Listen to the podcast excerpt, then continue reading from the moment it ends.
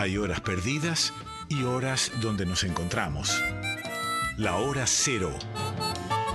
El programa de Gabriel Plaza en Folclórica 987.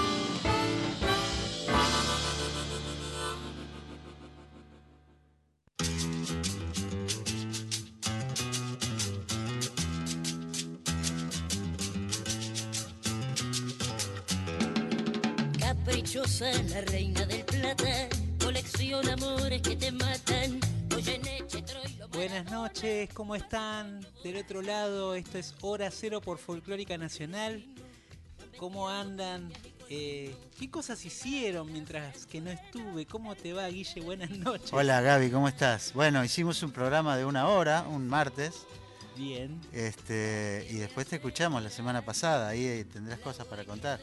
Sí, sí, sí, increíble experiencia. Bueno, eh, a quienes no nos estuvieron escuchando, pero que se suman ahora, Claro, contémosle. eh, hicimos un programa especial desde la quebrada de Humahuaca, en los estudios Sonoar, que hay unos estudios bellísimos. Muy lindo. ahí en el pueblo de Tilcara, a más de 1600 kilómetros de acá, de la capital de Buenos Aires, donde han grabado muchos artistas, obviamente toda lo que es la nueva escena eh, regional graba ahí, pero también los divididos grabaron ahí, de hecho hasta filmaron un pequeño documental Sí, que sí, está subido a YouTube. Un documental sobre la grabación de un tema inédito de Ricardo Vilca, tema que grabaron junto al resto de la banda, porque Ricardo Vilca tenía Ricardo Vilca y sus amigos, bueno, los amigos Los de Ricardo. eh, Sí, lo hizo un amigo mío ese documental. Ah, sí, ah, mira, sí, mira. sí. Bueno, ahí estuve eh, grabando el programa especial con músicos de La Quebrada, con músicos que han decidido radicarse ahí en Tilcara, eh, viviendo de cerca lo que es la celebración de la Pachamama, que es todo el mes de agosto. Claro. Guille. Eh, nos estuvimos para el inicio y ese arranque hermoso ahí en, en un pueblito, o en realidad una eh, lo que sería una pequeña localidad que se llama Hornadita cerca de Humahuaca, ahí estuvimos celebrando con la familia ese comienzo de la Pa- Pachamama, muy emotivo, con Clarita y Ernesto Lamas, que ellos tienen además, vale decirlo para la gente de la ciudad que siempre piensa, y de otros lugares, ¿no? Que te piensan en la quebrada como un destino, digamos, posible. Eh, bueno, tienen un- una casa, digamos, que hace turismo rural. Ellos ahí te reciben en su casa y vivís la vida, digamos, cotidiana, eh, con la majada de cabras, con un pequeño río que hay ahí. Es una zona también con muchos cardones, una zona Claro. sagrada.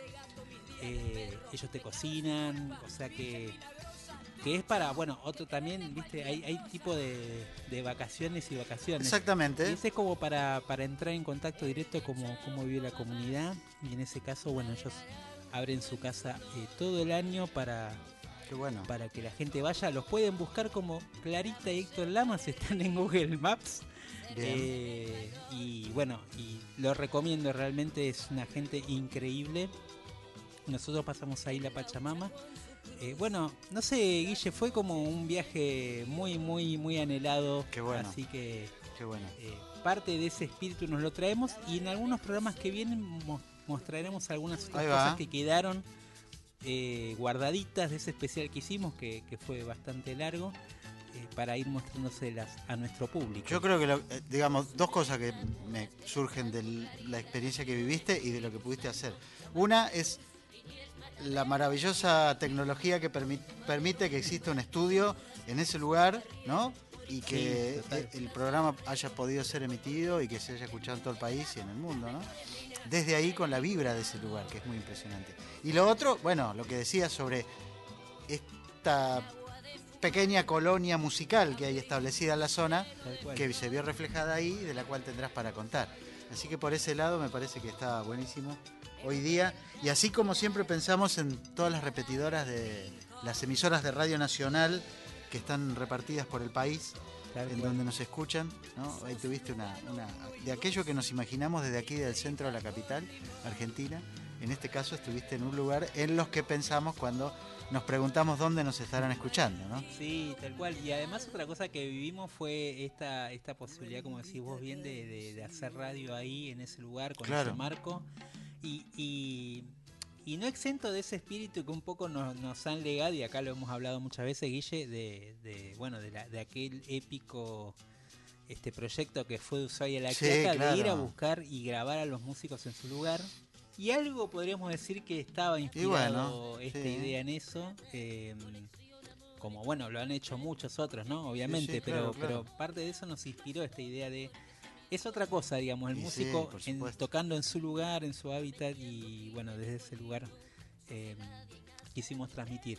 Hablando de León, entonces, nuestra primera canción tiene que ver con el lugar, con lo que vos decías de Ushuaia La Quiaca. Sí, totalmente. Mira, eh, elegí estos dos pasajes musicales un Sí. poco manteniendo ese espíritu pachamamesco Bien. que se sigue celebrando en la, en la Pachamama todo el mes de agosto para aquellos que lo quieren seguir celebrando en sus casas también. Recuerden este agradecer sobre todo, incluso aquellos que tengan un pequeño pedazo de tierra pueden hacer su propio agradecimiento en sus casas. Eh, y nos vamos a nos vamos a buscar ese sonido nuevamente Sí. con dos temas del disco de Soy la Quiaca. Uno es Adiós Pueblito y Grulla, eh, de León Gieco junto a Gustavo Santalaya, y después Agüita de Puña, que es un clásico de la quebrada que también lo tocó el grupo El Cencerro Trío en este encuentro que tuvimos ahí en la quebrada de. Humahuaca. eh, que era también habitual dentro del repertorio de Jaime Torres y que también marca mucho el espíritu vibrante y musical de esa zona de la región jujeña. Ahí vamos.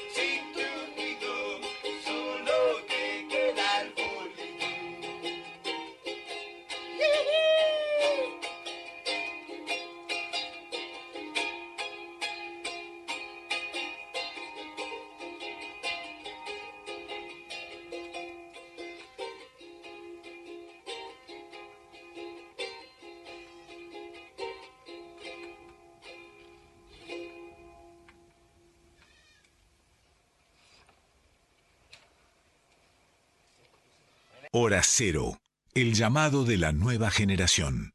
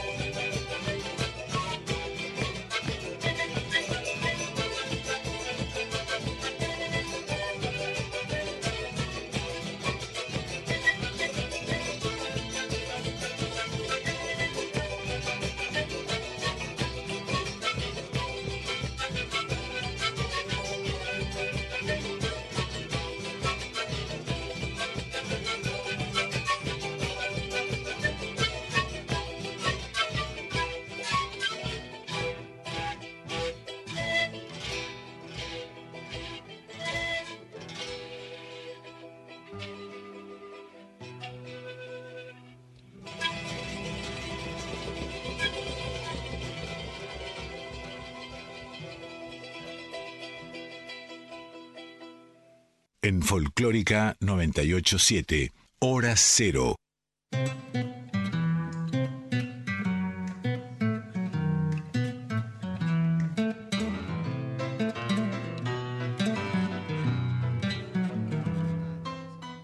Estamos en el primer tramo de hora cero, conversando con los amigos que nos han venido a visitar y que nos van a regalar su música. De ellos vamos a hablar en instantes. Nuestra vía de comunicación es el WhatsApp de Nacional Folclórica 11 3109 5896 11 3109 5896. Em, tenemos algo para contar, Gaby, antes de ingresar a nuestro- nuestros invitados de esta noche. El jueves se festeja el Día del Armonicista en el auditorio de esta radio, Bien. en el piso de arriba. Nosotros estamos en Maipú 555, planta baja, podemos decir. Ahí van a eh, tocar Franco Luciane y José Colangelo, vaya dúo, que grabaron este disco maravilloso, ¿no? hermoso, hermoso. Bueno, ahí van a homenajear, obviamente, a quién. disco. a Hugo Díaz, Por supuesto, imagino. el más importante armonicista que tuvo la historia de la música popular en la Argentina. Jueves 11 a las 19 horas, entrada libre y gratuita aquí en Maipú 555. Hay capacidad limitada, así que les recomendamos que vengan un rato antes, ¿no? Sí, aprovechen ese dúo de verlo también porque, bueno, eh, es un- uno de los, de los últimos maestros también. Totalmente, es verdad, que hay, ¿no? es verdad. Eh, así que es lindo verlo, digamos. Sí, aparte, bueno, pasamos este disco. Pasamos, pasamos muy, muy lindo disco. Eh, tiene un repertorio, claro, donde se lucen ambos. Sí, totalmente. Eh, disfruten, di- disfrútenlo en vivo, sobre todo, ¿no? Jueves Eso 11 decimos. a las 19 horas, entrada libre y gratuita en el auditorio de Radio Nacional Maipú 555. Nuestro amigo asiente con la cabeza mientras hablamos bien de José Colangelo y Franco Luciani. Bueno, eh, yo todavía estoy bajando de los cerros, tengo que confesarlo un poquito. Te por eso traemos acá el asfalto de- porteño. De, de hecho, de hecho, recién nos, este, nos acompañaba musicalmente este disco de Ushuaia La Quiaca, eh, disco emblemático, eh, con todo lo que es ese registro, sobre todo en estos dos temas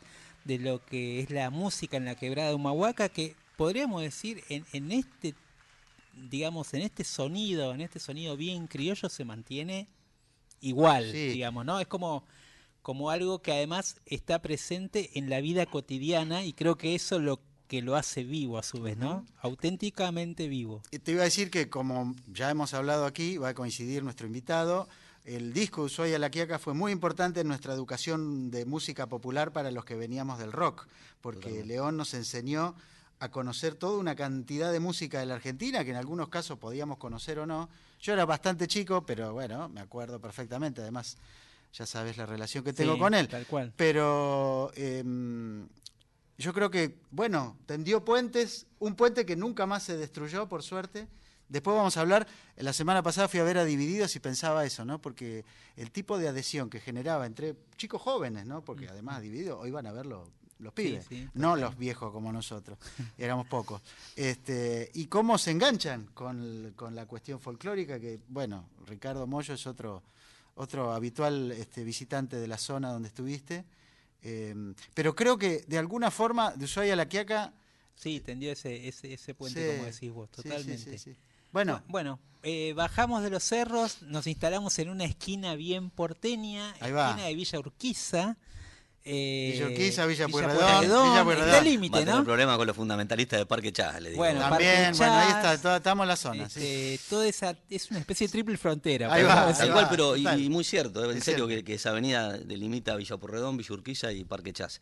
Pero puntualmente, más allá que el lugar se llama el Faro de Villa Urquiza, que seguramente es al que te estás refiriendo, Gaby, Sí. eh, vos sabés que ese, ese pedacito ya es Parque Chas. Ah, mira. Ese- esa, esa esquinita, esa chavita es Parque Chas y enfrente es Villa Urquiza. La voz que estamos escuchando es la de nuestro amigo cantor Cucuza Castielo, que está con nosotros. Buenas noches. Bienvenido. Buenas noches, Gabriel, buenas noches, Guillermo. Acá vengo con el maestro Trono, Nicolás. Trono en guitarra y amigo de la buenas casa. noches. Bienvenido, Nicolás. Muchas gracias. Bueno, gracias, gracias por venir. Es un encuentro que nos debíamos, que teníamos ganas hace rato. Con Cucusa charlamos permanentemente, eh, en bambalinas, podríamos decir. Pero teníamos ganas de que vengas a tocar en vivo el programa, que, que es una costumbre que inauguramos por suerte a partir de que... de que Y que hemos vuelto al estudio, claro, este Recuperamos año. el estudio y poder este, traer a los artistas que suenen en Tomó vivo. todavía un valor más grande, ¿no? La música en vivo después de, de- del, del- del vivo y el cara a cara. Sí, claro. ¿no? Tomó Sí, un sin valor duda. ahí, No, y hemos, bueno. hemos tenido muy buenas experiencias también, ¿no? Y Eh, aparte, Este Guille- lugar es particular, ¿viste? Tiene una... Eh, tiene una mística increíble, Sí, ni hablar. sí, Tuve la sí, suerte sí. de estar varias veces acá y, y sí, sí, te tiene uno como ese respeto, ¿no? Como, como ese cariño también. Y, y le quería contar ahí a Guillo y a la gente que me está escuchando, vale, nobleza obliga. No, no obliga, sino que es un gusto. Eh, yo me acuerdo siempre, y, y- y- y lo recuerdo siempre a Gabriel también, ¿no? Eh, él está hablando del Faro y el Tango al Barrio, que es el ciclo que, en mi vida como cantor marcó un antes y un después, sin duda. Sí. Eh, y Gabriel, me acuerdo que fue la tercera fecha del 2007. No nos conocíamos, Gaby. No, no, no. Y cayó Gabriel, ni siquiera no es no hacerme una nota a mí ni una charla conmigo, sino que hizo un- como una semblanza de lo que pasó esa noche. Y esa fue la primera nota que, que- que salió publicada en un diario importante. Y la hizo Gabriel, pero así como que cayó, ¿viste? No, no nada. Bueno, él, yo te cuento, él trabaja así. y, y vos sabés que es- esa noche justo tuve. ese, ese perfil. te cae de, fijón.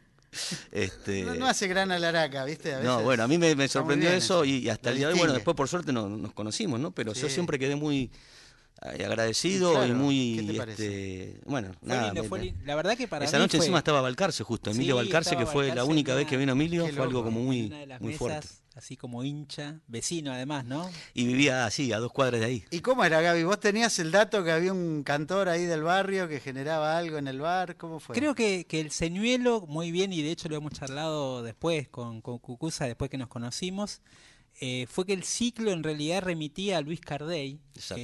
que Ah, había como una, una seña para, Claro. para, para algunos, digamos, Luisito Cardey, que fue fundamental, como decimos, en, eh, dentro, parte, digamos, de esta... O sea, fue uno de los viejos, pero Sí. dentro de una generación joven. No, y conectó, como- yo me acuerdo, digamos, este, por ustedes y otros colegas, amigos, que se fue generando como una especie de culto que Sí. venía de, de la, de la noche del Club del Vino. Claro, creo, sí, ¿no? sí, y de, de Gandhi, la librería Gandhi. Claro, pero él estuvo hacía. 13 años tocando en Arturito, que era un bodegón. Yo no los días ahí. miércoles, No ¿viste? se enteraba ¿Viste? nadie, claro. Claro. Entonces, como que, claro, después se hizo esa mitología, que sí, se hace más conocido él cuando lo, lo descubren y va al, al Foro Gandhi, el Club del Vino, Sí. pero claro, él tuvo como un, un amansadero, digamos, Claro, de, de- un de under del under Un under de- Exacto, Sí, exactamente, con, con Antonito Pisano y bueno, ¿Y claro. vos cómo enganchás ahí? Te, te- Uh, mira, fue muy loco. A mí me lo, me lo presenta Cardey, digo, en, en discos, me dice un amigo mío, Mara Mendolara, sonidista y amigazo. Me dice, escucha a este hombre, me dice. Eh, en- en- no me acuerdo si era Ópera Prima, alguno de esos discos, ¿no? Bueno, lo escuché y quedé enloquecido. Pero mirá lo que son las cosas de la vida. A- al tiempo, yo miro unos afichitos que yo tenía que cuando yo cantaba en las peñas de tango en los clubes de barrio, Ujú. eh, mi vieja hacía lo, guardaba los afichitos, que se hacían fotocopia, como se hacía en esa época, los Sí. afiches. Y un día leyendo, veo, bueno, ponele, eh, X dice, eh, no sé, eh, Alberto Podestá, tal y tal, Hernán Jorge Cucucita, Luis Cardey. Ah, Wow. ¿Entendés? O sea, muy loco. En ese momento, bueno, Cardey nunca fue un tipo muy, muy No, masivo, no, conocido, masivo, ¿no? ¿no? Entonces, bueno, que descubrí así con, con mucha sorpresa que yo ya había cantado alguna vez con Luis Cardey. claro. Y, y bueno, lo, lo descubrí de grande como cantor y me fascinó, ¿no? Ese estilo en el decir, la elección del repertorio, la dupla es entrañable con, con Pisano. Y bueno, y todo eso, sumado a que, bueno, gran parte de su vida vivió en, en Urquiza. Eh, el faro, por más que como dije, está en Parque Chá, está identificado ahí con Villa Urquiza. Ah, mirá, no sabía eso. Contá- Sí. ¿Dónde? Contame, yo soy Mira, barrio. sí, sí, él, mira, vivía cerca de la calle, si no era la calle Miller, le pegaba en el palo. Ajá. Eh, cerca ahí de, lo, de entre Coglan y Urquiza, vamos a decir, ¿viste? Ajá, cerquita sí. de- del límite. Sí, sí. Y vivió, vivió un tiempo ahí. Entonces, bueno, yo, más allá que me empezó a gustar como cantor, me parecía hermosa la dupla ahí con Antonio, la elección del repertorio, bueno. Yo encima también cantaba en ese momento con Moscato, con, con un guitarrista. Claro. O sea que era también esa idea de, De la del cantor con, con el músico guitarra, mano claro. a mano. Intentamos también esa cosa más íntima, esa búsqueda en el repertorio tradicional, pero búsqueda al fin. Y bueno, y también un Urquiza, ¿no? Que era un poquito. Entonces, por eso, como dice Gaby, el ciclo se llama El, el tango vuelve al barrio, siempre. Eh, ciclo Luis- homenaje a, Lu- a Luisito Cardey, ¿no? Claro. Y, y bueno, en esa primera época hacíamos muchos temas, incluso el repertorio de Cardey, hasta que lo invité a Pisano un día de invitado. Y ahí dije, bueno, ya está, ya el ciclo cumplió su ciclo, porque ya está. Cardey no va a venir porque está afinado. Claro. Y vino Antonito y bueno, como que ahí decidimos esa, eh, simplemente sacarle ese, ese rótulo porque para no crear expectativas ya, este, ya había cumplido el ciclito el ciclo, así que bueno, Bueno, y de eso hace 15 años. 15 años. 15. que es lo que vas a festejar el, el, el miércoles 17. También Sí, ahí sí, en, el, sí. en el barrio, en el, en el Cine Teatro 25 de Mayo, Exactamente. de la Avenida Triunvirato. que siempre recuerdo, ¿no? Que es un hermoso teatro con Sí. mucha historia. Bueno, siempre se nombra que cantó incluso Gardel ahí, Claro, claro, lo de la claro. historia del Petit Colón, ¿no? Por, Sí. por su acústica, por Sí, su sí. y también siempre me acuerdo que fue recuperado en su momento por los, por los vecinos del barrio, historia, claro. cuando podría haber terminado en cualquier otra cosa Sí, ese lugar. Como hay otros, ¿no? ¿eh? Así que bueno, también siempre vale recordar lo que a pasó los el tiempo. Exactamente, toda la- la exactamente. movida, sí, me y bueno, y ahora está bueno porque hay, hay, hay teatro, volvió, volvió impecable. Cine. Y bueno, y agradezco muchísimo porque obviamente les conté esto de los 15 años y me abrieron la puerta así de muy buena manera, así que agradecido a la gente que, que lleva adelante el teatro. El miércoles 17 de agosto a las 20 horas, Cine Teatro 25 de Mayo, Cucuza Castielo, invitados de lujo, que van Sí, y te sorpresa. juro, yo ya lo sé, ¿viste? Porque a veces uno dice invitado a sorpresa y no eso, sabes. Imagino. Ya, ya sí, está, yendo ya, sí, sí, sí. ¿Viste? El Obviamente trío que- inestable Y también. el trío inestable, que es el trío que me acompaña por lo general. Bien. Pero hay sorpresas muy lindas, de verdad. Estoy preparando bueno. algo muy lindo y mismo también para el 20, que lo vamos a hacer ahí en el corte de calle. Te van a ver muchos músicos. Es hermoso eso, es hermoso eso. Eh, en el Faro particularmente, porque Sí. también, aparte hay un cariño, y bueno, y también se sabe que es, es una especie de peña de lujo, porque Claro. yo, un día yo invito, no sé, a ponerle eh, a, a- a- a Lidia Bordak, ¿no? que ya sabemos lo que es Lidia, lo que, y, y puede aparecer también una cantora de las nuevas, un cantor de los nuevos que canta fenómeno, y por ahí te cae, no sé, eh, Hernán Reinaudo en guitarra y termina tocando Hernán, se suma, o no sé, viste, un cantor, que ha pasado que ha venido una vez a Ardit de, de amigo y terminan cantando, entonces se arma como una especie de, Bueno, de ¿y peña, Rubén pero la Juárez alguna vez o no? Alguna vez, sí, al negro lo llamé. Al negro lo llamé a. Córdoba y le dije, negro, vení, vení.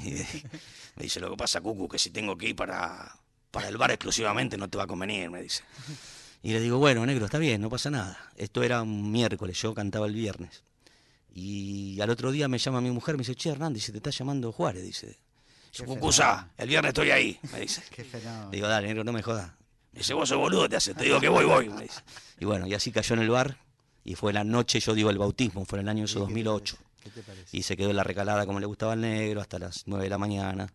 Y nos contó mucho de las historias que después contó en el famoso encuentro en el estudio con Lalo, eh, que fue un tiempito después. Eh, esa noche en la recalada nos contó Qué un montón de esas cosas que después contó ahí en el programa de Lalo. Y tocó el fuelle y nos acompañó y tocó la guitarra y muy bien. Mirá, muy esa bien no tocaba la guitarra el negro. mirá. Yo me enteré esa noche. Yo me enteré esa noche. Y tocaba muy bien. No me olvido más. Tocó Pobre Gallo Batará, que Un es un- músico extraordinario, claro. un hombre fuera de serie. Qué fuera bueno. de serie. Qué bueno haber tenido esa posibilidad, ¿no? Así que entre, en estos 15 años, entre esos 15 años, bueno, la, la visita de Rubén Juárez sin duda fue como... Hablamos de Luis Cardey, hablamos de Rubén Juárez. eh, y bueno, podríamos A, a entrar, ¿no? podríamos escuchar, a- ahora hablamos de Cucuza Castielo, Dale. que está aquí para brindarnos Tien- su Tiene, tiene eh, lista de temas. Tiene una lista de tiene temas que lista- vimos. Que Sí, por sí, ahí, sí. por ahí le hago alguna jugarreta y, Ah, bueno, bueno, bueno. y le pido algo a la parrilla ser, como se ser, hace en el ser. tango. ¿Cómo no? ¿Cómo no? No yo siempre digo ¿eh? que, No que- que- que el caos esté guionado, digo yo. ¿no? Ah, está Por lo bien, menos, está muy bien. Eh, bueno, este me dijo usted, Guillermo, y creo que lo hablamos fuera de aire, que le gustaba a su, a su viejo. Sí, Y yo le dije que yo este tango lo suelo hacer con la- cuando estoy con Nico Trono, porque bueno, él tiene un arreglito a mi juicio muy lindo, un arreglo del tema, y vamos a hacerlo. Aquaforte.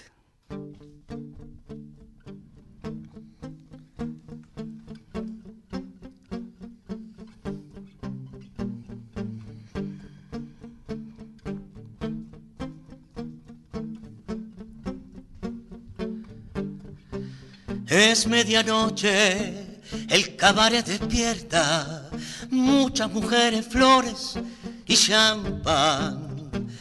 Va a comenzar la eterna y triste fiesta de los que viven al ritmo del gotán.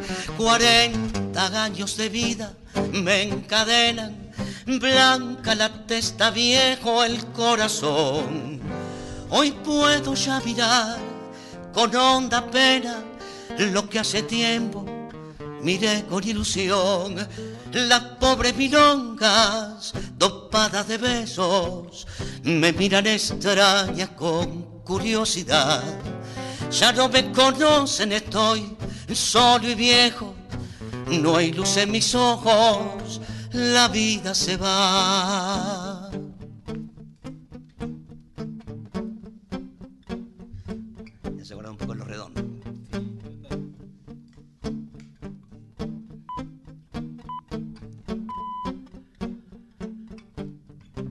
Un viejo verde que gasta su dinero emborrachando a Lulú con su champán.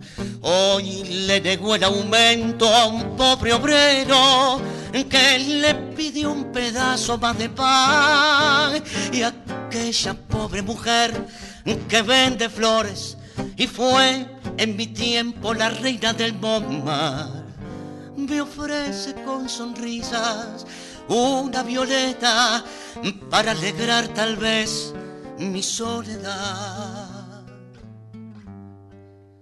Y pienso en la vida, las madres que sufren, los hijos que vagan sin techo, sin pan, vendiendo la prensa, ganando dojitas. Qué triste es todo esto, quisiera llorar. Muy bueno. Muchísimas gracias. Cuánta actualidad, ¿no? Tango que social. tiene, ¿no? Este de los tangos sociales. Sí. Sí, claro. Letra eh, y música. Oh, esas preguntas. Sí. Yo que soy tan poco académico, pero qué mal, qué mal que está eso. ¿Usted se acuerda, Nico? Para mí Ya lo vamos a averiguar, sin Ah, ah, googlearlo. sí, Mirá, está. no, yo- Guille, yo lo- sí, ¿no? yo lo- yo- La ansiedad nos mató. Es lo que se puede hacer hoy. Bueno, también, yo viste que tengo esa mala tengo- Yo costumbre. lo tengo en la cabeza, pero no me sale todo. Yo me acuerdo obviamente de, edad, más, que todo, viste las versiones del cantor y la orquesta. No, no, algunos, algunos cuantos autores y compositores me, pero me agarro, me agarro. ¿Y cuál es tu variante. versión canónica de esta Y la de Rivero. Claro. La de Rivero, sí, sí, sí. Creo si no me equivoco, creo que, que Cardey también lo, lo ha hecho. Estoy casi seguro que lo ha hecho. Sí, Cardey sí, lo, sí, lo ha hecho está Luis. grabada. Sí, sí.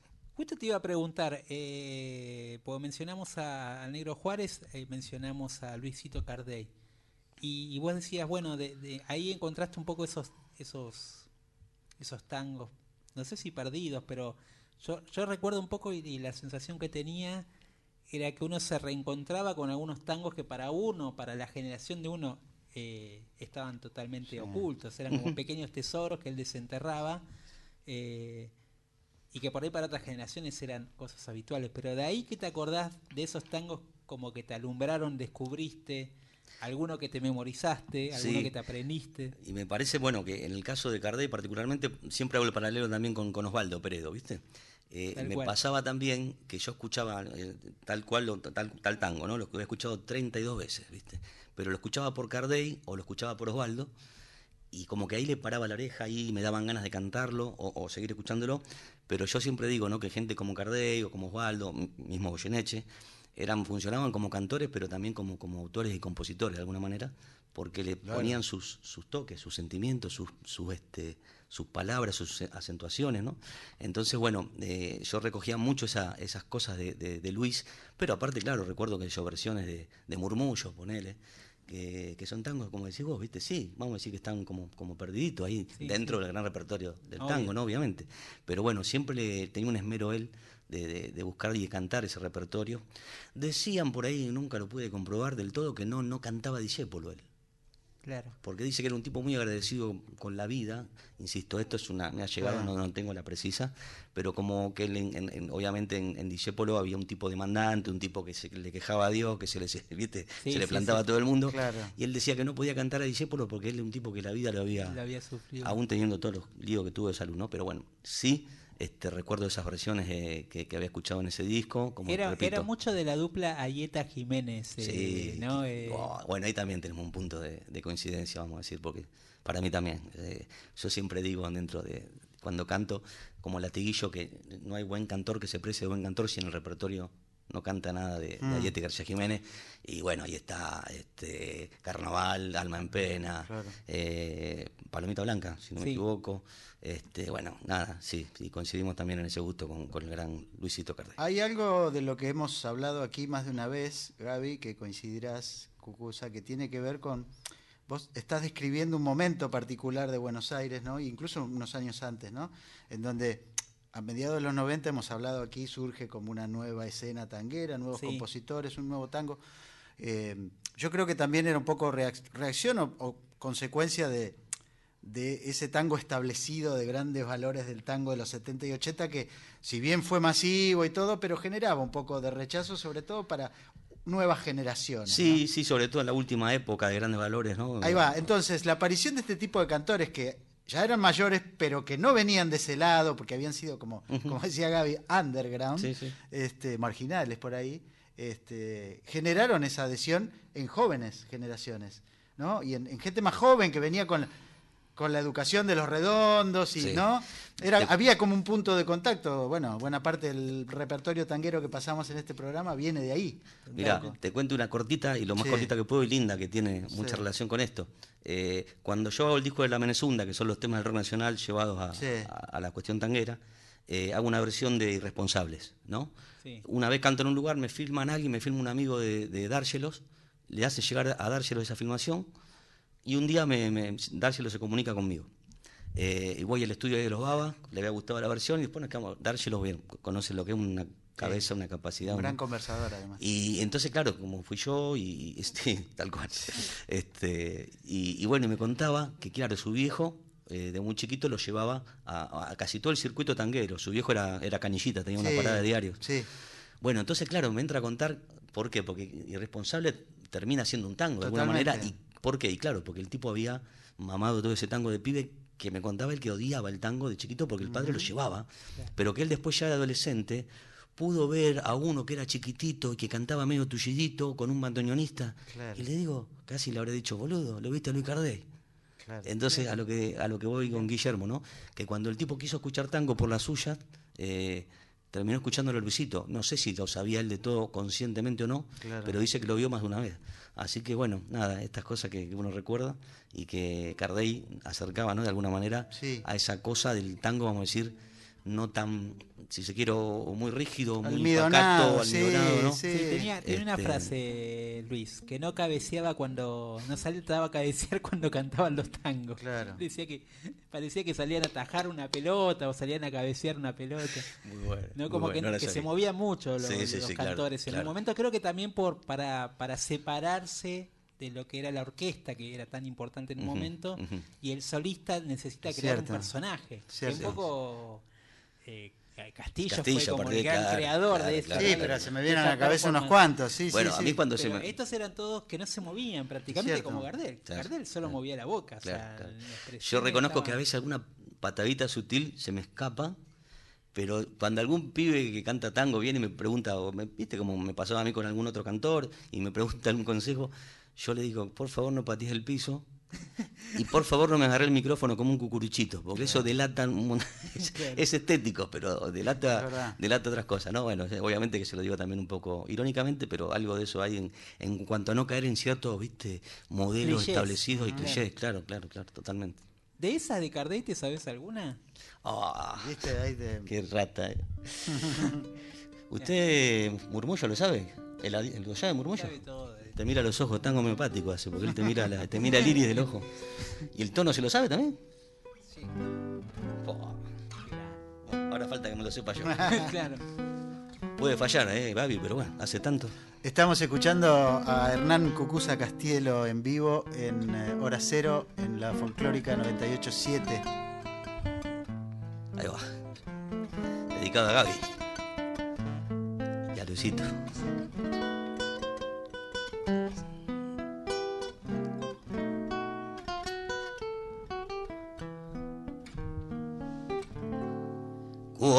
El ombú de la existencia sacude el viento del recuerdo, se llena el alma de murmullos que cuentan cosas del tiempo viejo.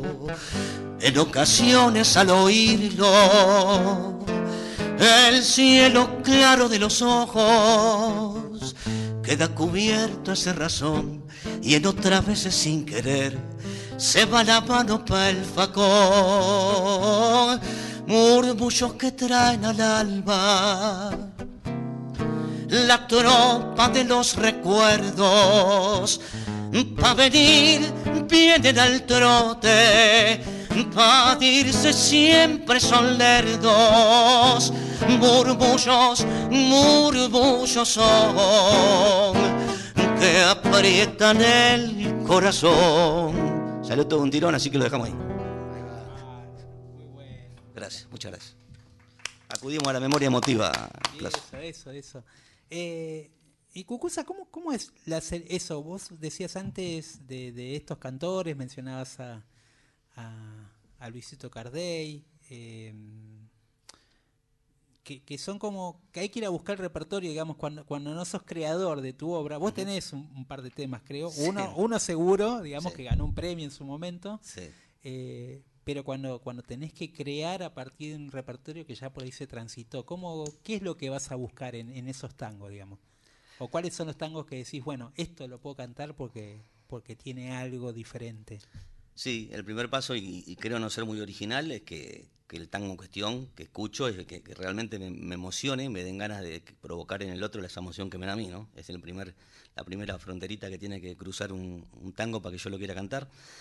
Y después me parece que está un poquito en alguna cosa que tenía, por ejemplo, Goyeneche, en, el decir, en, en cosas técnicas, si se quiere, de, de no juntar las vocales para que se entienda bien cada una de las palabras, ¿no? Eh, y después muchas veces me pasa que me dejo llevar por el momento, si lo estoy cantando en vivo, y bueno, como, como, como a veces pasa también, de modificar incluso algún poquito la melodía, cosa que hay muchos eh, autores y compositores de tango que, que, Que no- patalean. patalean un poco, pero bueno, muchas veces, eh, y, y va en gusto, pero bueno, eso que uno modifica, que te lo pide el momento, no es que uno lo está pensando, che, voy a hacer esto para hacerme el raro, sino que te lo pide muchas veces la situación o, o la, o la canción o el tango.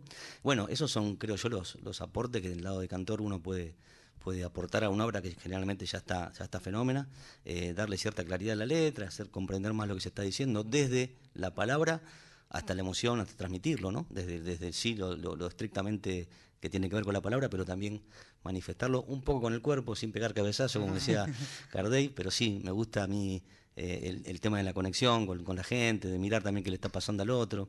Este, bueno, no sé, esos son por lo menos lo que yo intento. Sí, básicamente es causar la emoción que me causa a mí el tango, eh, que es muy amplio, ¿no? Por suerte siempre el género eh, pasa por un montón de emociones. Y bueno, tratar de transmitirla lo más fehacientemente posible, ¿no? Ese es el aporte creo que, que uno tiene que tener como cantor. Y desde la letra hay un paisaje que quieras retratar, porque digo, siempre, Sí. como, como siempre está esta, esta especie de lo que pasó sobre todo con las nuevas generaciones, esta Sí. lucha con hablar del presente o cantar desde el hoy, Sí, pero pero en algún momento bueno también sin sin quedar como pegado a una, Sí, a una especie de postal. Es complejo No tengo, no tengo eh, muy marcado, si se quiere, ese- esa idea o ese berretín, eh, porque aparte lo considero muy pragmático, que lo estoy cantando hoy y eso, sin duda, está pasando por el filtro mío de hoy, de esta persona hoy, que ni siquiera soy el mismo yo que cuando grabó el disco en el 2009 desde ya. Entonces eso es muy sencillo y lo convierte ya en algo, en algo fresco, en algo más, actual desde ya, ¿no? Pero no, no tengo quizá esa, esa cosa de ni de cantar eh, letras de tango que por ser, o sea, que sean de hoy y que me lleven a lugares que me parece que no le hacen honor a la poesía del tango. Eh, no sé, no escribiría o no cantaría un tango necesariamente, no porque lo puede cantar otro, pero no sé, de, de- qué sé yo, que hable de las canchas de pádel porque están de moda o por el eh, o por el cuidado del clima que si bien es muy importante, no no no me gusta llevar a los tangos por ese lado. Eh, entonces, bueno, trato de decir, continuar con la tradición de esos tangos y obviamente tener la oreja, la cabeza abierta para compositores como y autores como Hacho, como Juan Serén, como el Tape Rubín. Eh, y bueno, sí, seguir con esa actualidad del tango desde ya. Pero bueno, no, no me parece que sean tangos que delaten época, ¿no? Eso para mí es bastante una virtud, al contrario, ¿no? Me parece que, que de alguna manera un tango tiene que ser bastante atemporal, por más que la gran parte del tango fue escrita en el 30, en el 40, ¿no? Que nos llevan a esos lugares. Me gustan esos tangos que pueden haber sido escritos en cualquier momento y que los puedo cantar hoy, pero no delatan del todo una época. No me parece un requisito, un menester. Y a- eh, más allá del tango, incursionaste en, concretamente, hablabas de ese disco hoy, de, de tus versiones tangueras de rock argentino. Sí. Entonces, eh, me gustaría, yo más o menos conozco la historia, pero que cuentes, para quien te está conociendo ahora, que nos están escuchando en un montón de lugares de la Argentina y del mundo, em, digamos, elegiste canciones de rock que tienen que ver con tu vida, supongo, porque Sí. vos también sos rockero. Sí, Y- claro. A mí me esperó el rock. En vez, viste, que el tango te espera, a mí me esperó el rock. Ahí va. Y, mm, mm, pero a su vez le diste un color definitivamente porteño, diría yo, y tanguero. Este, ¿Y cómo elegiste? Y, ah, por ejemplo, ci- citanos algunos ejemplos. Hablaba de Babasónico. Bueno, este señor que está hablando con nosotros agarró una canción de Babasónico, un hit radial, y lo convirtió en un tango al punto que a su autor le, le gustó, ¿no? Sí. Bueno, fue, un- fue un yo diría un salto al vacío en un punto, meterte con ese... Sí, ah, bueno, ¿No? ese particularmente justo el de los babasónicos, siempre lo digo, ¿no? Porque eso pasó algo muy lindo también, cuando yo empiezo a hacer las versiones de los tangos, Sí. gente amiga mía, ya sea cantores o cantoras, gente de la música o no, me pasa un montón, hasta ahora, que me dicen, che, Cucu, tal o cual, se armó como una cosa de colaborar con la causa, digamos. y, y me acuerdo que el de los babasónicos, me, me lo recomendó que lo hiciera versión tanguera, no es que estaba hecho, pero me dice, che, Cucu, fíjate este, eh, una- la piba esta que canta Fenómeno de Rulo, que ahora está con los Quiero 24, ay, cómo se me fue el nombre, Dios mío, que sacó un disco con orquesta, ¿eh? Una porra así, grandísima, Eh, ¿no te acordás Nico? Ya lo, ya lo vamos a acordar. Bueno, ese puntualmente me lo, me lo recordó ella, Ajá. Eh, y después, bueno, tengo Eva Fiori. Eh, perdón, Evita, que Cucuza está grande y se olvida de, de los nombres de los amigos. Y después, bueno, tengo la suerte, nada, de ser muy tanguero de la cuna, digo siempre, pero claro, yo a los 15 años, a los 16, ya iba a ver a los visitantes, iba a ver a la portuaria, iba a ver a Cerati, iba a ver a... Entonces, bueno, hubo algo como natural de, de que yo conozco el tema del rock nacional. Y bueno, y mi chip tanguero me hace, lleva ahí. me lleva siempre, ¿viste? Claro. A, partir de la Menezunda se, se dosificó más todavía, Claro. pero yo siempre funciono como, che, y esta canción, mira, Y sí. este, y entonces me he encontrado con temas de los peligrosos gorriones, que son tangazos, por tres monedas. Claro. Porque digo, los temas de Charlie, los temas del flaco están como, viste, más fáciles, digamos, ¿no? Eh, pero hay otros que, viste, vos te metés y, y decís, che, no, mira, acá también, bochatón, en esta noche, por tres monedas, vendo mi amor, y no me importa. Y bueno, y después vamos a decir el chiste, es lo que yo aporto como cantor de tango. Yo laburo para el tango y, y tengo que llevar esas canciones para el tango, para que después la gente del rock se arrima al tango, y viceversa. Entonces, bueno, yo siempre estoy laburando en pos del tango, pero bueno, soy un gran fan de- del rock nuestro. Y conozco y por eso puedo ir jugando con, qué sé yo, eh, Lente, versiones de Lente, de, de Palo es un tangazo, eh, Patada Sucia. Eh, entonces a me- Palo lo conociste. a Palo lo conocí, lo admiré profundamente, lo pude invitar a una Menezunda, vino a cantar conmigo. Querido amigo, hace poco hizo un año de su muerte. Sí, sí. Un par de días. Tuve también, bueno, lo, lo triste y, y- y- y lo, lo- lo suertudo de ser parte de- del homenaje que le han hecho a Palo, eh, que se lo ha hecho su, su manager y su amigo el ruso, ahí en el, en el CCK. Tuve suerte ahí de, de- Qué bueno. de cantar con Mariano Fernández, con, con Juan Pablo Fernández, ¿no? gente, gente que con el Cardenal Domínguez, gente que lo ha querido, admirado. Bueno, y me pasa eso también, ¿viste? A partir de esto de la Menezunda, me convoca gente Se que yo, tengo los puertas. discos de ellos, ¿viste? Claro. Claro. Y una vez me llamó Moretti y me entero que Moretti le gustó cómo cantaba yo y yo me había comprado los discos estelares de toda la vida. El otro día me invita a cantar la Versuit. Eh, y bueno, yo, imagínate, como un pibe, ¿viste? Porque fui a ver los shows de ellos 20 millones de veces. Ah, está tocando en la trastienda los discos. eh, Sí, ¿Ahí fuiste? sí, sí, me Qué tocó la última fecha de la Versuit, hicieron Sí, tres sí, fechas, ¿viste? sí, y hicieron como una cronología, fueron cantando a tres discos de ellos, y fue muy emocionante. Y, y para mí, imagínate, ¿no? Insisto. Claro. Entonces me pasan esas cosas, que soy un tipo del tango, pero que gusto mucho del rock y que los del rock me ven como un tanguero que gusto del, del, del- del rock, y bueno, y se produjo así de vuelta que yo, imagínate, chocho de la vida. Tenías algo de, de esto, de lo que hablamos ahí en tu lista. De, Sí, hay, ¿no? Ahí, me parece en la lista. Eh, sí, exacto. Sí, hay un, hay un, un tema, un tema de, de su generis, que, que aparte la, la hija de Nico se llama Cassandra, así que también Ah, lo hago bien. especialmente con él. Y, y nosotros, con Hacho Stoll le hizo los arreglos en el disco de la Menezunda, que lo llevó para un lado ahí de una milonguita. Así que si, si les parece, pues Dale. lo digo. Dale. El tuerto y lo ciego. A ver qué pasa.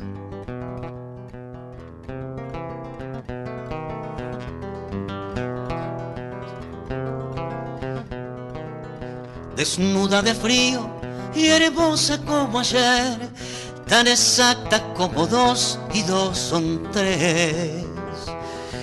Ella llegó a mí, apenas la pude ver, aprendí a disimular mi estupidez.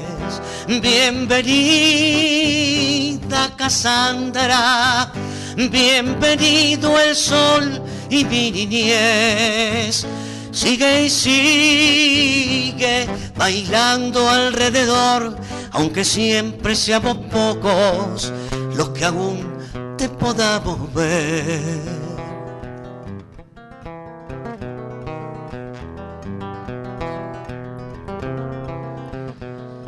Le contaste un cuento sabiéndolo contar y creyeron que tu alma estaba mal.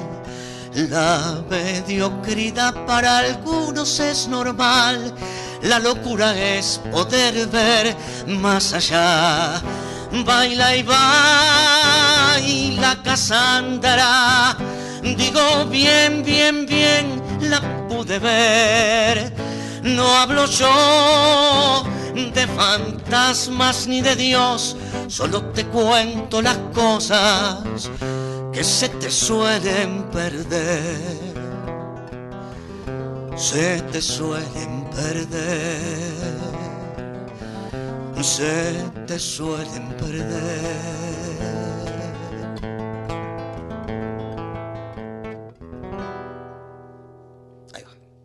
Muy bueno. Bueno, estuviste con Charlie. Claro, cuando, Me pasan cada cosa Cuando la- contabas lo de lo del que yo te decía, se te abrieron otras puertas. Sí. Integraste el, el homenaje aquel del, del CCK ese sábado tan increíble que ocurrió en Buenos Aires. Bueno, esto también de la Menezunda me lleva alguna vez a, a- a cantar con el zorro, a Claro. conocerlo al zorro, y el zorro me presenta a, a Charlie en una entrega de premio de los Gardel. Que sabes que Charlie ganó Hay un video de eso. un montón. Y entonces yo estaba hablando con el zorro, habían hecho una reunión después de la entrega de premios, ¿viste? Y así, ¿eh? Te juro, Gaby Guillermo, como si nada, me dice, vení Cucu, vení que te presento a Charlie, me dice. Así. Y aparezco en el vestuario de Charlie, eh, un vestuario muy tranquilo, a lo que uno imagina que es un vestuario de Charlie. Estaban un par de los turf y, y poquito, serían ocho, una cosa así. Y bueno, y el zorro me presenta, porque tengo esa cosa, me siguen presentando como un cantor de la nueva generación. Lo que indica que por favor tiene que aparecer alguien ya que renueve la escena, ¿no? Claro. si yo soy todavía la nueva generación. Entonces, este, bueno, me lo presenta Charlie y empezamos a hablar muy, apoyó muy, muy tímidamente, obviamente conociendo también la personalidad de Charlie y conociendo quién era Charlie, ¿no? Como músico. Y empezamos a hablar, pin que pun que pan, y le digo, Charlie, vos sabés que para mí, yo bicho, estuve bien.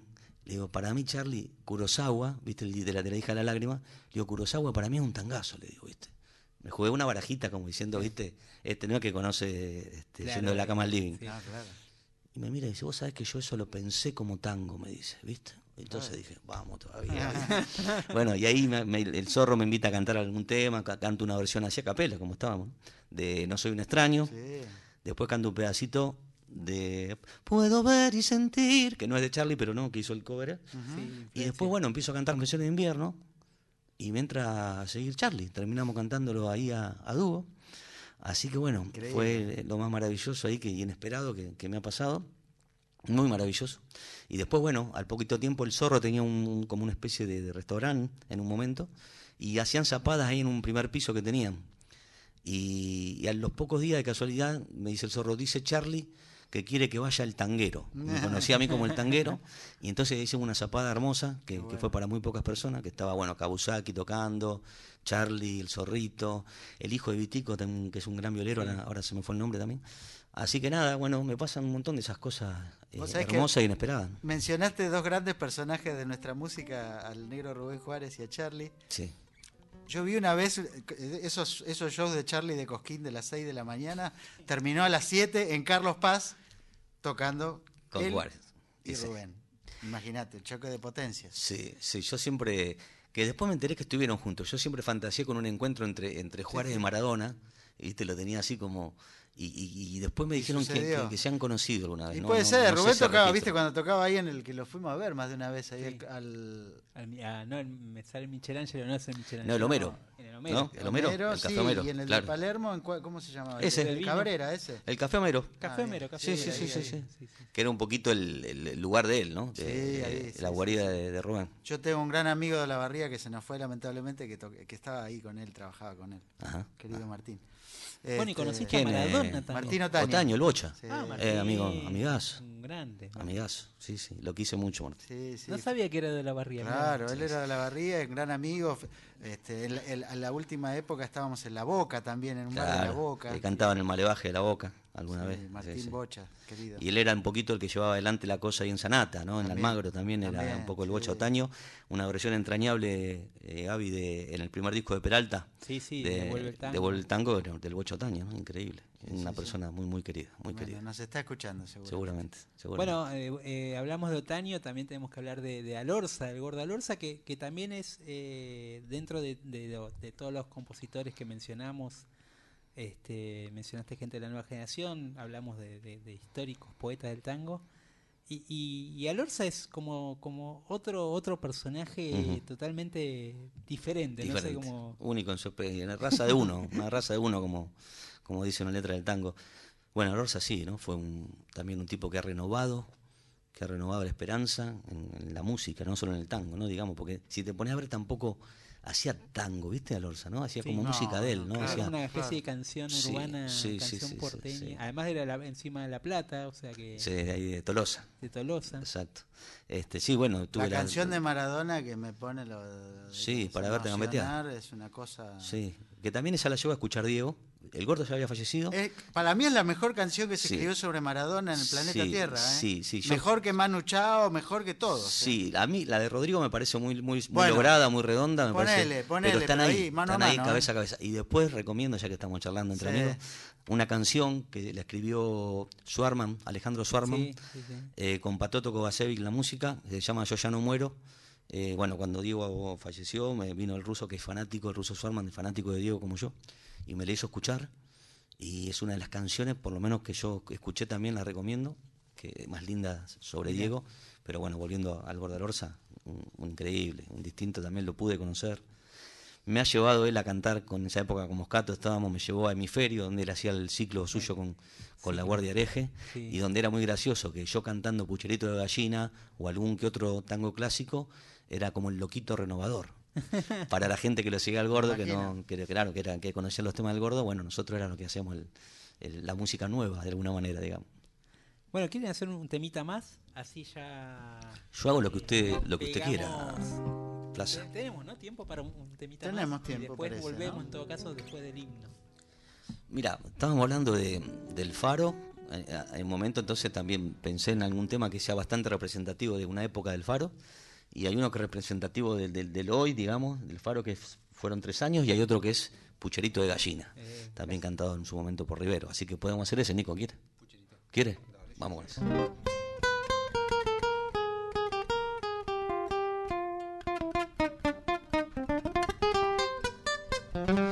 Con 20 abriles me vine para el centro. Mi debut fue en Corrientes y Maipú. Del brazo de hombres jugados y convento. Allí quise quemar mi juventud. Allí aprendí lo que es ser un calavera. Me enseñaron que nunca hay que fallar.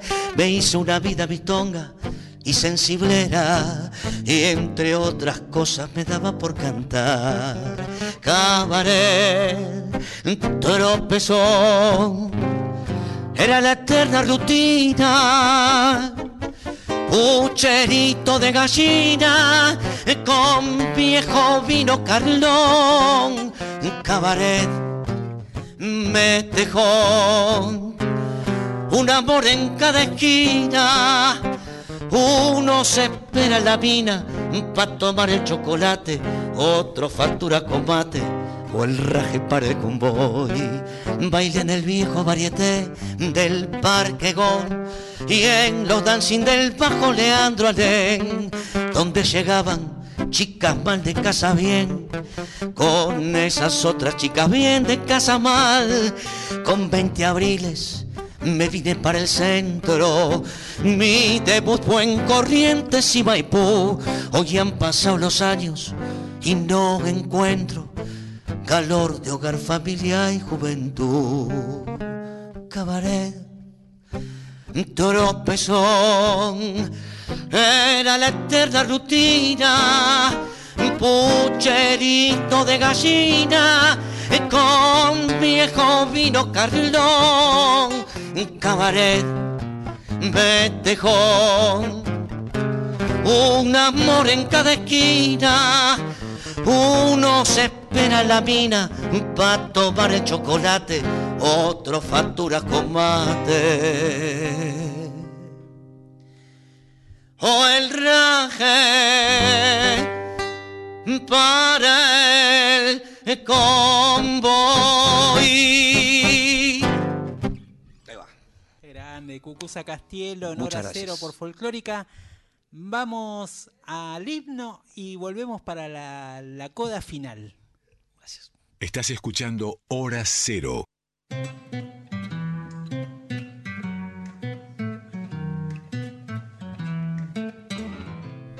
Bueno, ya estamos en el nuevo día, miércoles 10 de agosto. Eh, 11 grados la temperatura. Para mañana eh, hay pronóstico de una máxima de 18 grados.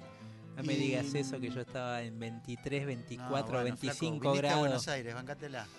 El sol Diría de la quebrada que me pegaba en la frente. Claro, no, no, Tiene, acá. tiene, ¿no? un, colorcito. Sí, ¿qué Sí, te sí. parece? Color de montaña. Color, sí, sí, color, color quebradeño. Sí, total. Em, tenemos algo para contar antes de que. Que es que, además de la fecha del 17 de agosto en el 25 de mayo, en do- un par de días después, Sí. va a haber algo más. ¿Cómo Sí, decirlo? bueno, por los 15 Ahí, años, sí, por los- por los 15 Vuelve años al barrio va a ser atípico, porque ahí vamos a cortar la calle, vamos a cortar Pampa. En la esquina de Constituyente. Claro, Pampa. viene a ser las afueras de- del faro.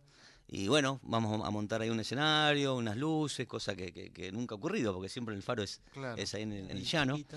Pero bueno, amerita ¿A la- qué hora más o menos? Iba a empezar a las 7 de la A las tarde. 7, cuando esté Sí, ya sí, sí, sí, que no sea muy de día tampoco. ¿Pero empieza usted o, o manda a los teloneros? No, no, no, empiezo siempre abro yo el fuego y después van llegando Ahí lo, van los lo bueno. amigos, aparte, claro. ¿Cuántos ahí también va a haber invitados. ¿Cuántos Sí, artistas seguro. está promediado que vayan a Si bien es una sorpresa en serio, que me salgo de la vaina por decirlo porque va a estar lindo, y calculo que va a haber entre cantores y músicos y va a haber no menos de 15.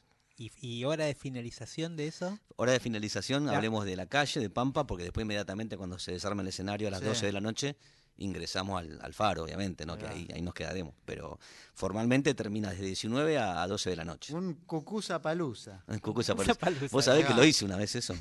Cuando estaba el Lola Palusa acá, uno de los años que estuvo, me llaman de, de Niceto. Un, un muchacho que a veces yo había hecho tango en Niceto. Me dice, y claro, viste, en Niceto cuando está Lola Palusa no hacen nada de No, rock, claro, obviamente. Y entonces me dice, Cucu, dice, ¿por qué estos días que no hay nada? Dice, ¿por qué no haces algo de tango? Y le digo, dale, vamos a hacerlo. Y hicimos el Lola Cucusa. ¿Para qué llegó a esto? Y viste que Niceto tiene dos escenarios, así que lo hicimos así, viste, como sí, que la sí. gente iba, estaba Peredo, todo, era una maravilla. Bueno. Eh, vino Moretti, el chino Laborde, ¿no? Y se hizo un, un Lola Cucusa, pero lo lindo, cuando yo hago, saco el logo, copio el, el logo de Lola Palusa Uh. con el Lola Cucusa.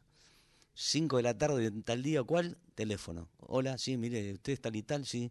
Bueno, somos abogados de Lola Palusa. Dice, claro. va a tener que. Te mandó la olla Y yo, viste, viste que no que entiende la ironía, el abogado en general no entiende la No, ironía, ellos claro. somos todos muy... Y digo, bueno, yo para darle una mano a ustedes, digo, ¿viste? para fomentar un poco el festival, le digo. Bueno, lo tuve que cambiar, le cambié un poquito la, la forma, la tipografía, le puse Hola Cucusa, y lo hicimos igual con el formato del, del, Claro. del Lollapalooza itinerante ahí en los escenarios.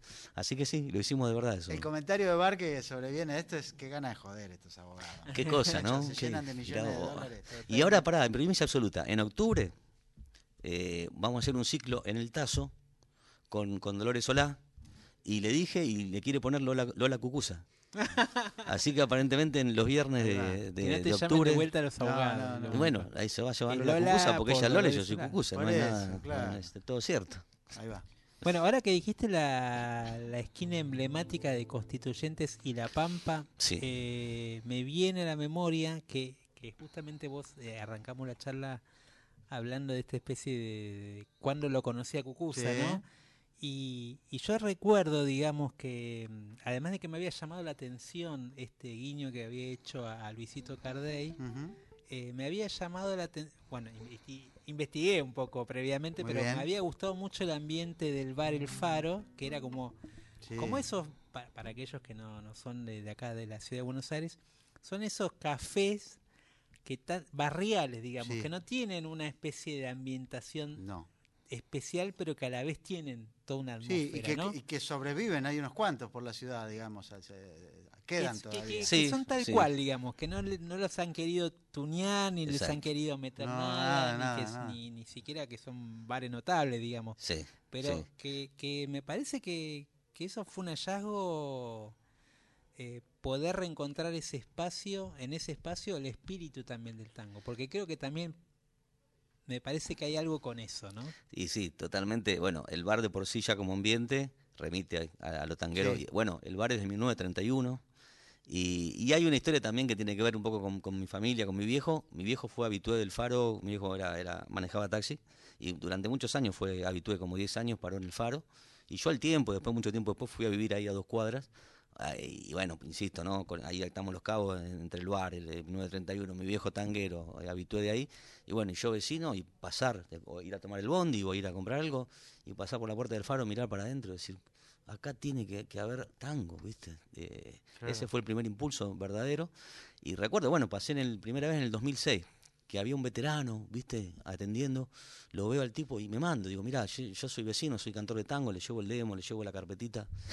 Porque claro, yo me la jugaba que era así un veterano teniendo un bar, le digo, voy a hacer tango y le va a gustar. Claro. No me dio, me ignoró, a la semana volví, el tipo no sabía si yo vendía ballenita o qué, ¿viste? Bueno, volví al año. 2007 volví de vuelta con la misma idea, a Ezequiel, que era un muchacho. Y bueno, él me abrió la puerta del faro. Y después lo loco de esto es que el pibe este se va, en la mitad que nosotros estamos, que habíamos empezado ahí a tocar con Moscato. Me dice, mira, Cucu, lo que están haciendo ustedes está buenísimo, pero yo me voy, ¿viste? Lo del faro, lo del bar para mí es mucho. Bueno, y lo loco de esta historia es que yo traigo a un muchacho que yo lo conocía de una canchita de fútbol de mi barrio, que en un momento me dijo que quería poner algo de tango. ¿Viste? Entonces cuando este pibe que se iba me, manifestó esto, lo llamo Huguito. Digo, che, mira Huguito, este, estoy cantando en este lugar, en este bar, me habías preguntado, fíjate, vení. Y no me olvido más, fue las últimas dos fechas del 2007, Ya. fueron dos viernes que el invitado era, uno era Ariel Ardit con Reinaudo y el otro era el Tape Rubín, ¿no? 2007. Y claro, Huguito vio, esta, esta persona vio la gente, el ambiente y se enamoró. Entonces, hoy termina siendo el dueño del, del faro, Ah, el chabón, mirá. que ni siquiera del, del palo del tango ni del bar. Y bueno, y el faro, digo siempre, ¿no? Que es, es rarísimo, que en primero empecé a cantar yo que el dueño. Como el que el cantor llevó al dueño, Sí, sí, al que es el dueño. Al revés. Entonces ya del vamos es como una historia que realmente a mí me, me liga mucho a un, a un montón de, de situaciones y lo siento como propio el bar, aunque yo no tengo más nada que ver que, que- que la parte tanguera, que es un montón, pero bueno, este, no tengo ni, ni acción, ni soy dueño como muchos piensan, pero sí el dueño romántico quizá de la, de la situación. Bueno, a los que a los que vengan alguna vez a la ciudad de Buenos Aires, eh, a los que son de la ciudad de Buenos Aires, vayan al Faro, ahí en, sobre todo, bueno, si si está Cucuza cantando, pero si no también vayan, eh, porque porque está ahí, hay, hay una atmósfera muy Sí. muy muy piola. Y bueno, Cucuza, nos Sí. despedimos ya, nos Dele, vamos. dele. ¿Le puedo Eh, elegir a Guillermo y a usted? Entre uno y otro, entre así me gusta. Tire, que- tire, tire. Hay un tanguito clásico que se llama Fueron tres años, que en el Faro es un, un clásico. Y después hay un tango que lo escribió Edu Smith, que también a mí me gusta porque tiene esa melancolía del tanguero, pero en el rockero, ¿no? Y el tango le pertenece a Edu, es un tango hecho derecho que se Sí, llama Cemento. Fue a cantarlo el día que el día que te fui a ver. que Exacto, Lo cantó. Vino, exacto. vino con su familia. Exacto. Eduardo, sí, claro, Así claro. que bueno, eh, fueron tres años, que es un tango muy lindo, clásico, o bueno, los Cemento. dos. Los dos. No, Ya, bueno, no ya sé cómo diga usted, hombre, como diga usted. Mira, Flavita. Eh, vamos con Cemento, ¿quiere? Dale. De Edu Smith.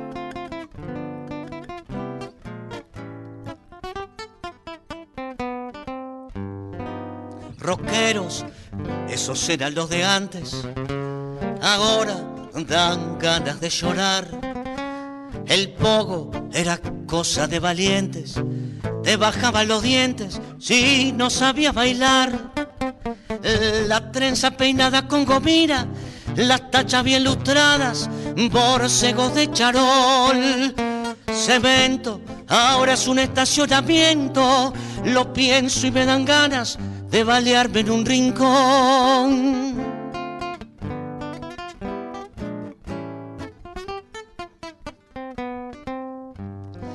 La rubia tarada, ahora es abuela de un pibe que escucha reggaetón. El mercado del abasto ahora es un shopping. La vida, un reality show.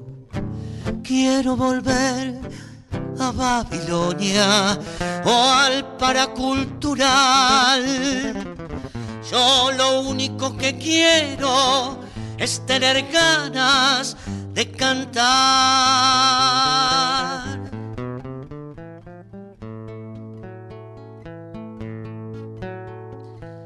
Escucho tu canción llena de gusto a nada.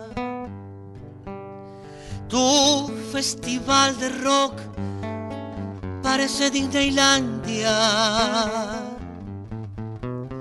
Quiero volver a estar volviendo desde Constitución sin poderme sacar de la cabeza esta canción.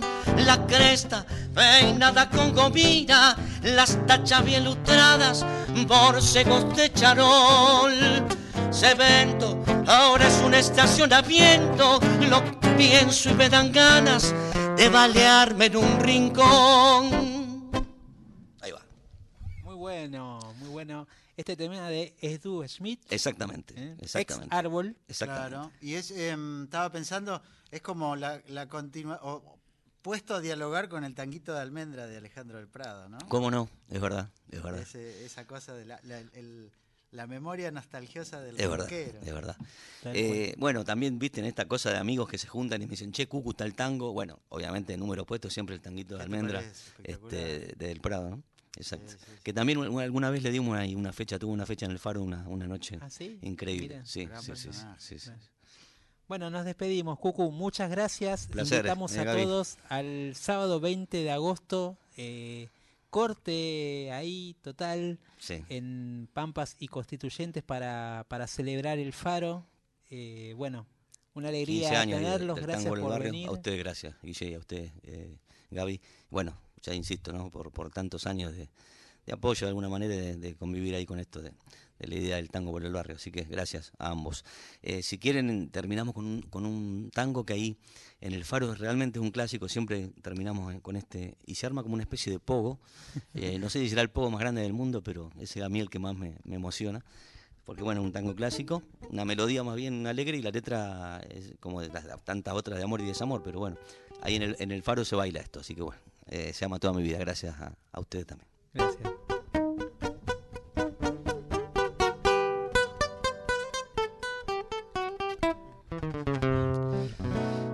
Después de tanto tiempo de no verte, de no hablarte, ya cansado de buscarte, siempre, siempre, siento que me voy muriendo por tu olvido lentamente y en el frigo de mi frente tus besos no dejarás. Sé que mucho me has querido, tanto, tanto como yo. Pero en cambio yo he sufrido mucho, mucho más que vos. No sé por qué te perdí, tampoco sé cuándo fue, pero a tu lado dejé toda mi vida.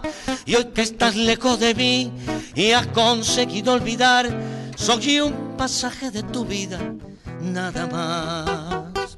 Gracias, Nico Trono, querido.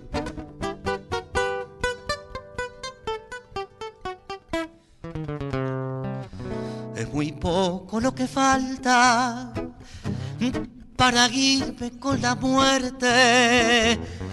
Ya mis ojos no han de verte nunca, nunca. Y si un día por mi culpa una lágrima vertiste, porque tanto me quisiste, sé que me perdonarás. Sé que mucho me has querido, tanto, tanto como yo. Pero en cambio yo he sufrido mucho, mucho más que vos. No sé por qué te perdí, tampoco sé cuándo fue, pero a tu lado dejé toda mi vida y hoy, y que estás lejos de mí y has conseguido olvidar, soy un pasaje de tu vida y nada más. Gracias. Muy buen aplauso para Cucusa, señores. Un lujazo en hora Muchas cero. Por folclórica, gracias, Cucu. Eh, bueno. Va a haber una segunda ¿eh? en, en cualquier momento. Dele, cómo no. Seguimos en hora cero por Folclórica Nacional. Bueno. Un, dos, tres.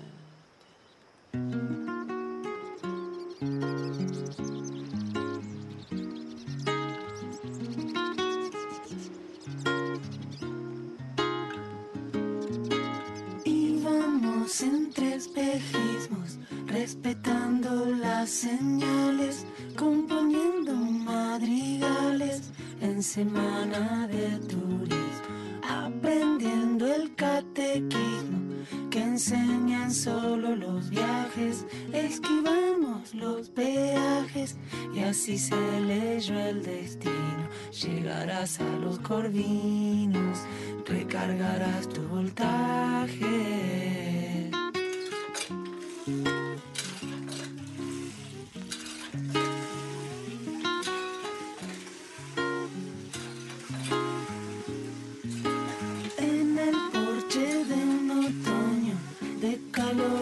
Incoherente, los tornillos de mi mente los consigo en el polonio, tan veloz como un queloño, pasa por por el sendero, como siempre tan austero, con su musa ensimismado, yo los miro colocado, colgando bajo el alero.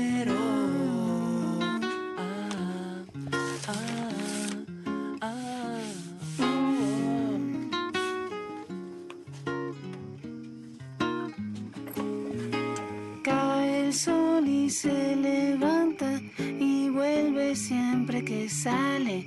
Nadie dude cuánto vale si a todos nos amamanta. Seas bicho, seas planta, para él no hay nada nuevo. Yo solo le canto y pruebo este té que preparamos. Lo que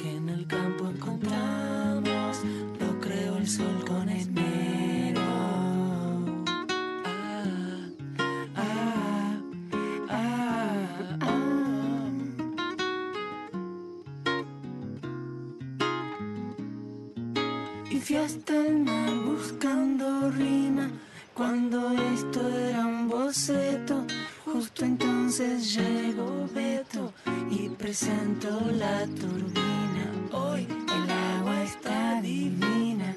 Piensa el gallo en su veleta y yo pienso en tu silueta y por todo lo que hemos pasado. Ahora tus hombros quemados descansan en la luneta.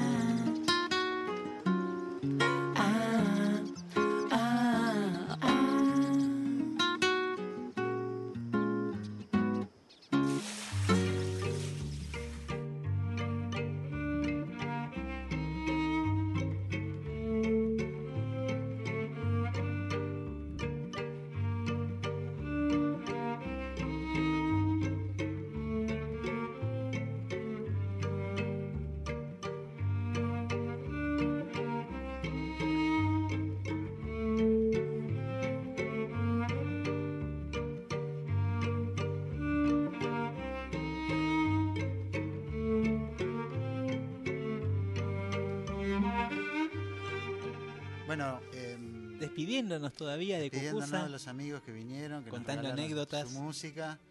023, estamos ya en el miércoles 10 de agosto. Y mm, bueno, después del, del- del show que tuvimos aquí, tuvimos eh, una canción como para empezar a meternos en, en- en- en este clima particular que siempre solemos mencionar. ¿no? Yo te hablo del jazz y de. a- alrededor de medianoche me acuerdo la, la película de Bertrand Tavernier, Round Midnight, la canción de la canción, el tema de Miles Davis, ¿no? Estábamos ahí. Alrededor de medianoche con qué, Gaby? Eh, escuchábamos recién a Trivial Polonio, canción de Martín Buscalia, en Sí. este comienzo de la canción Bálsamo, como para pasar del clima emocional, eh, altamente emocional, en el que nos dejó Cucuza Ca- Castiel y sus tangos, eh, como para quitarnos un poco, disfrutar de la canción. Y ahora vamos a escuchar otro tema eh, en otra parte de Pablo Ríos y Paula Silencio, donde la canción también manda. Momento de canción Bálsamo en hora cero por Folclórica Nacional.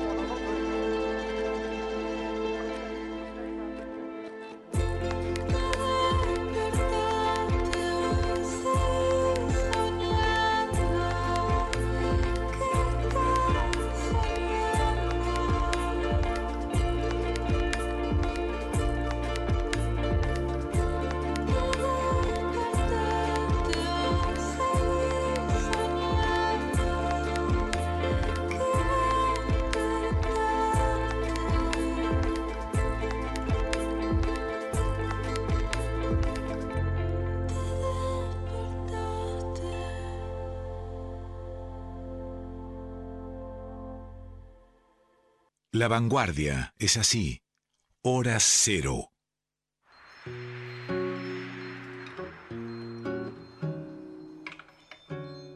Estamos en hora cero, entrando en nuestra última media hora. eh, nos comunicamos a través del WhatsApp de Nacional Folclórica 11 3109 5896.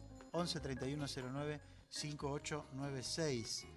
Gaby, esta semana que pasó, eh, concretamente el domingo, 7 de agosto, vos fíjate la, mm, eh, el razonamiento que tuve, la iluminación que tuve. 7 de agosto, dije. 7 de agosto, San Cayetano. ¿No? 7 de agosto, 80 años de Caetano Veloso. ¿Por qué le pusieron Caetano? Por el santo. Claro, claro, mirá. Bueno, nada, unas cosas, eh, eh, cosas que uno aprende de grande. bueno, el domingo 7 de agosto fue el cumpleaños 80 de Caetano Veloso. De más está decir de quién se trata, uno de los mayores músicos de, América Latina del siglo XX y XXI.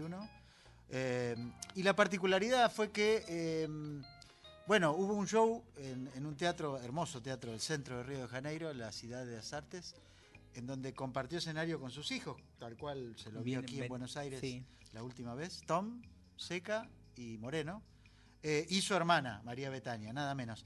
La particularidad que decía, lo que pasa que, bueno, este, yo traté de avisar, el- la, la plataforma de... mm, De Globo. Claro. Globo Play Globo Play lo, lo- lo- lo- lo pasó en vivo para todo el mundo, abierto.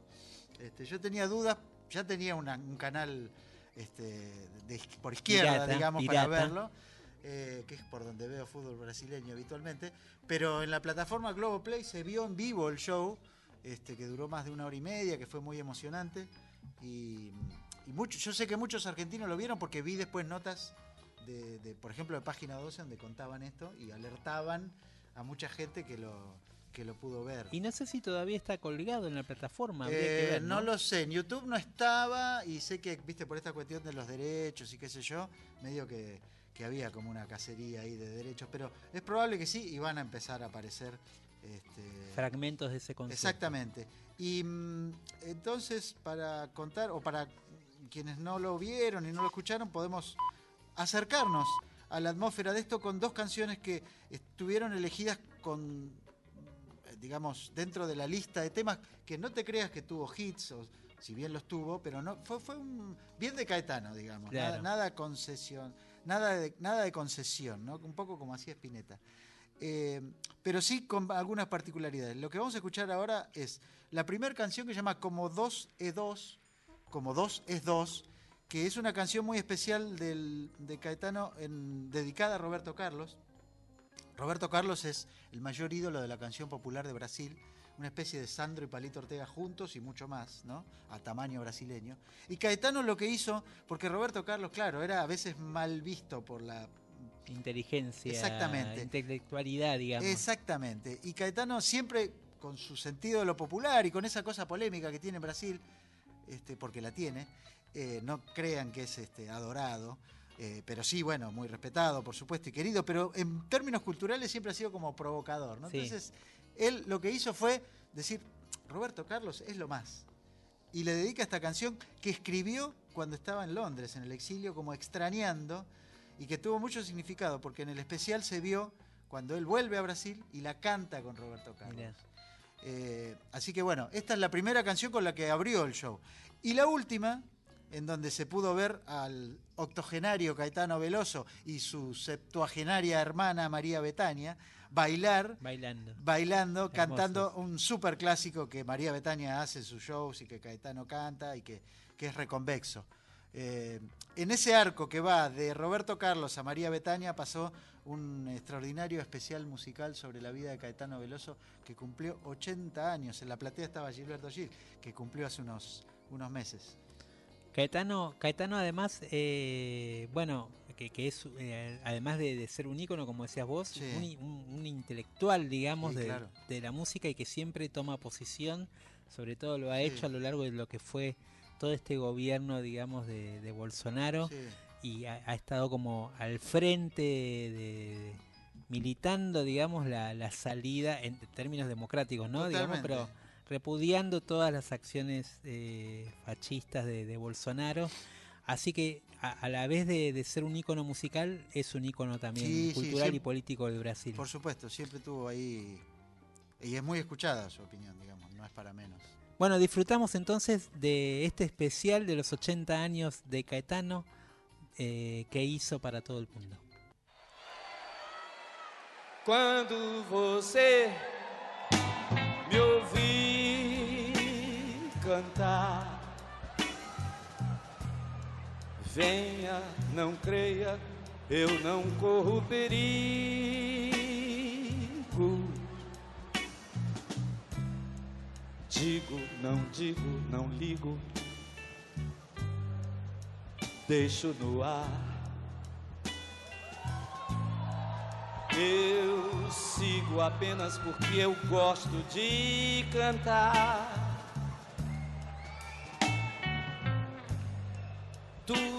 Vai mal. Tudo. Tudo é igual quando eu canto e sou mudo.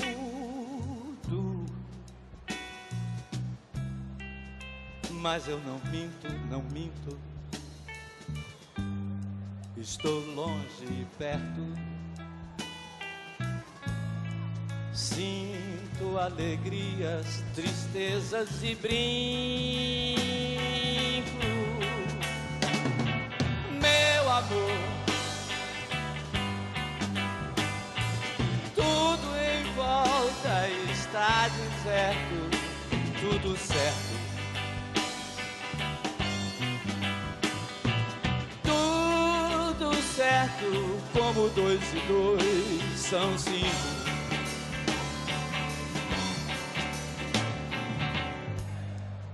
Quando você me ouvir chorar,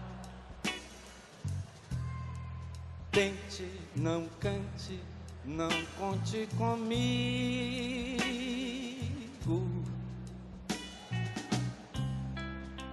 Falo, não calo, não falo, deixo sangrar. Algumas lágrimas bastam para consolar. Tudo vai mal. Tudo. Tudo mudou. Não me iludo e contudo.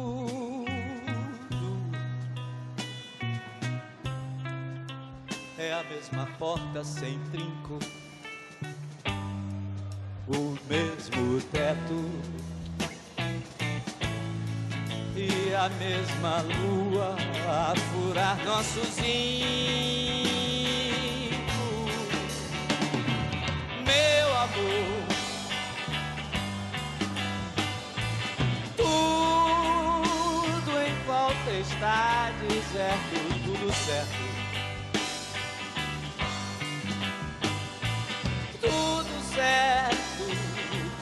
Dois e dois são cinco. Meu amor,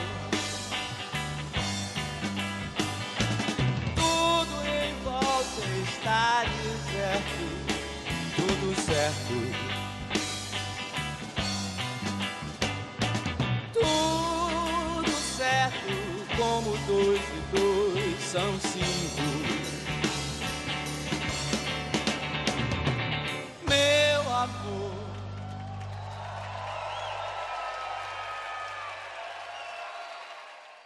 Hora Cero, la voz de la nueva generación.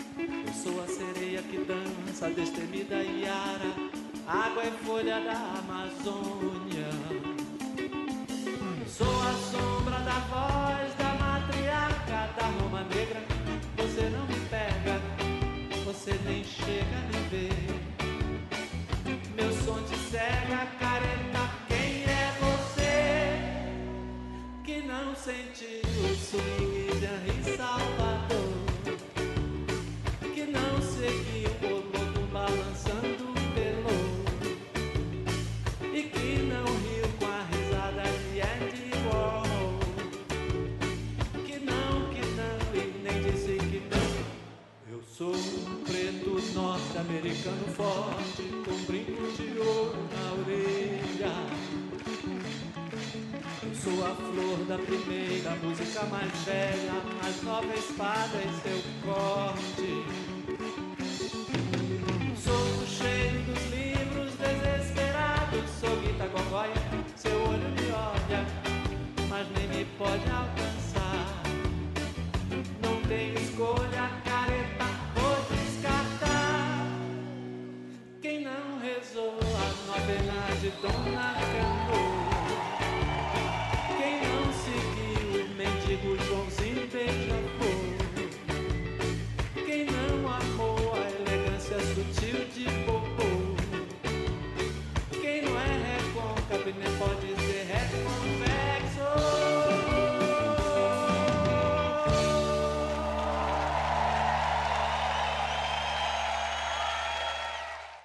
Mañana es mejor.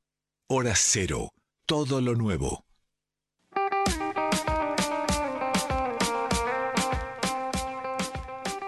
Escuchábamos a Caetano Veloso con Reconvexo, uno de sus clásicos, qué lindo siempre es escuchar a Caetano Veloso. Y nos acaba de llegar el libro de Humphrey Sillo, El corazón adelante, sonidos, imágenes y sabores de una educación sentimental. Gracias Humphrey por dejarlo al paso junto a un- una caja de Dorins, esos confi- confites de, de la década nuestra, digamos, decirlo. Y dentro del libro hay un capítulo dedicado a Nature Boy, la canción del pelo verde, que alude a una de las canciones favoritas de Caetano Veloso. Así que ya lo vamos a tener a Humphrey acá en Para el programa cuente, claro. para hablar de, de este libro nuevo de la editorial Híbrida, flamante editorial. Eh, y seguimos con más música en Hora Cero, Guille. Sí, novedades. Eh, bueno, eh, si te digo eh, que mm, el señor que canta es el Macha Asenjo, tal vez uno de nuestros más... Recordados invitados. Exactamente, qué gran noche pasamos con estos personajes y con él en particular. Bueno, él tiene entre tantos proyectos paralelos que va teniendo, ¿no? Uno que, con el que acaba de editar eh, una nueva canción. Eh, en este caso es un dúo que comparte con un músico multiinstrumentista chileno, Claudio Pajarito Araya. Folk rock chileno experimental post-andino, dice eh, la definición que ellos mismos hacen muy irónicamente. Y apelan a algo más prosaico que es folclor pelacable. Lo que vamos a escuchar es Cabezas Rojas, el proyecto, uno de los proyectos paralelos del Macha, junto a Claudio Pajarito Araya. La canción es eh, bastante explícita, se llama Me hice puré. Un, dos, tres, cuatro.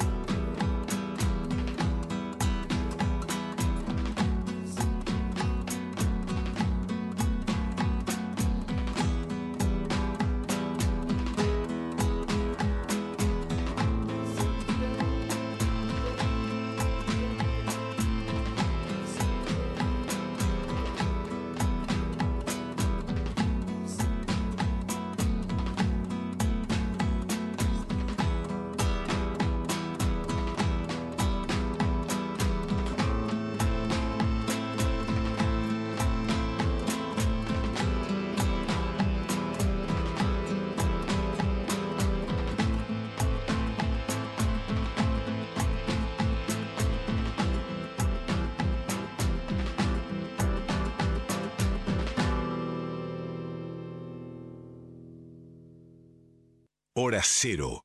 Todo lo nuevo.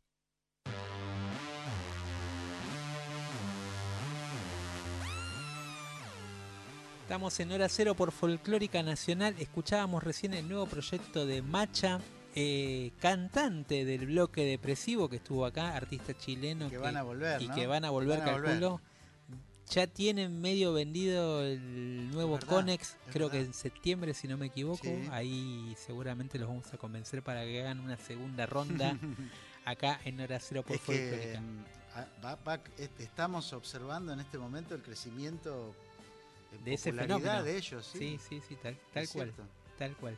¿Qué tenemos, Guille? Bueno, tenemos una novedad. En realidad em, es una particularidad. Volvemos un poco al tango, pero con un músico muy joven.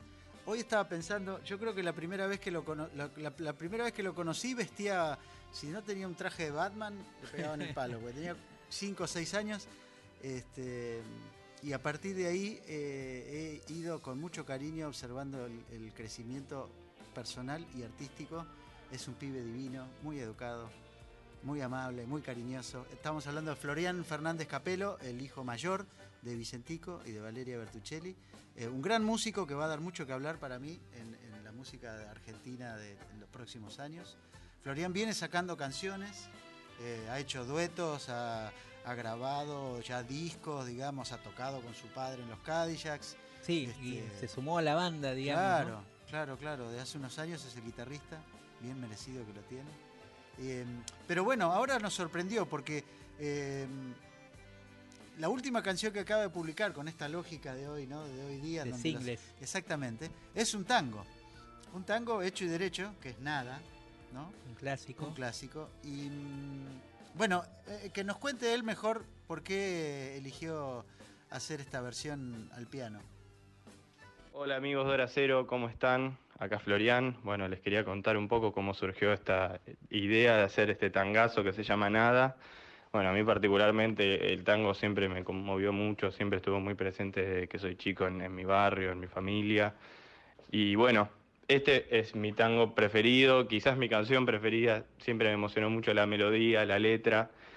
Y bueno, me di el lujo de, de hacer esta reversión en unas sesiones que se llaman Florian en concierto, que van a salir dentro de poco con, con más versiones eh, de canciones mías. Pero bueno, eh, acá pude reversionar esta canción que para mí es tan increíble la, la- la forma que tiene que, que, bueno, realmente en esta versión que hago no está tocada como un tango, pero es una canción que se puede adaptar a todos los estilos por, por, por lo linda que es la melodía, ¿no? Así que bueno, lo, lo único que tuve en cuenta es eh, disfrutar de, de- de cantarla y, y nada, eh, poder aprovechar ese, ese momento que, que- siempre me dieron ganas de, de reversionar esta canción. Así que bueno, espero que, que la disfruten. Les mando un abrazo grande. He llegado hasta tu casa.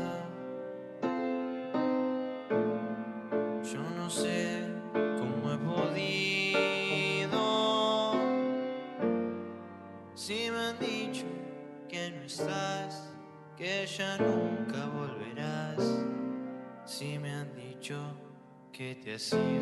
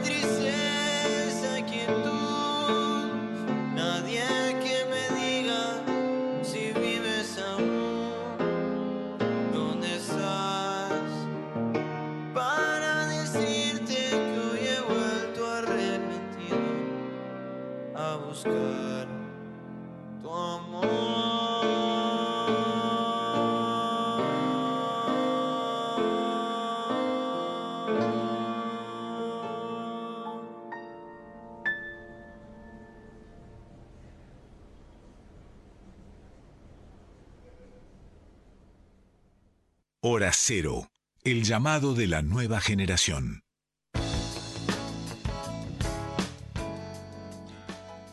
Llegamos al final Llegamos de al hora cero por Folclórica Nacional. Eh, escuchábamos recién a Florian con esta versión muy muy íntima de Nada, clásico del tango. Eh, Guille, bueno, ya nos queda despedirnos solamente. Nos queda despedirnos. Yo, eh, cuando armamos el programa, eh, vamos aportando canciones y, y vamos viendo qué cosas este, para cada momento. Yo, el, el jueves, cuando fui a ver a Divididos al Luna Park, después de mucho tiempo, varios años, eh, y al momento, eh, bueno, hay varios momentos del show en donde está muy presente la música argentina, digamos, empezaron cantando el himno, este, después eh, hubo un momento particular con Guanaqueando, eh, pero pensaba que, mm, bueno, con la canción con la que nos vamos a despedir, este simple razonamiento, uno de los grandes inventos argentinos de la década del 90 es este. Yupanqui y Jimi Hendrix. Claro. Es la versión del arriero. eh, y bueno, viene un poco a cuento de que, ya te digo, eh, fue un gran show de Divididos que hacía mucho que no veía. Y me impresionó la cantidad de gente joven que va a verlos. Gente que seguramente ni siquiera había nacido cuando el grupo empezó, eh, hace más de 30 años. Y bueno, ya se acerca pronto el aniversario 30 de- del disco que contiene esta canción, ¿no? que fue toda una revolución. Y también pensaba este, cuánto tuvo que ver también Gustavo Santaolalla en esa, en esa combinación tan explosiva que resultó ser. ¿No? Sí, sí, sí, sí. Y, y creo también que, como decís vos, eh, se convirtió esa canción en un también en un momento Otro puente como el de en, León. en otro puente, en otro momento de quiebre y en una canción también, en una versión emblemática. Es- Sí. Hoy es un clásico, Total, digamos. Total. Eh, ¿Para cuántos chicos y chicas eh, habrá sido descubrir a Yupanqui, por ejemplo? Seguramente, seguramente, sin duda.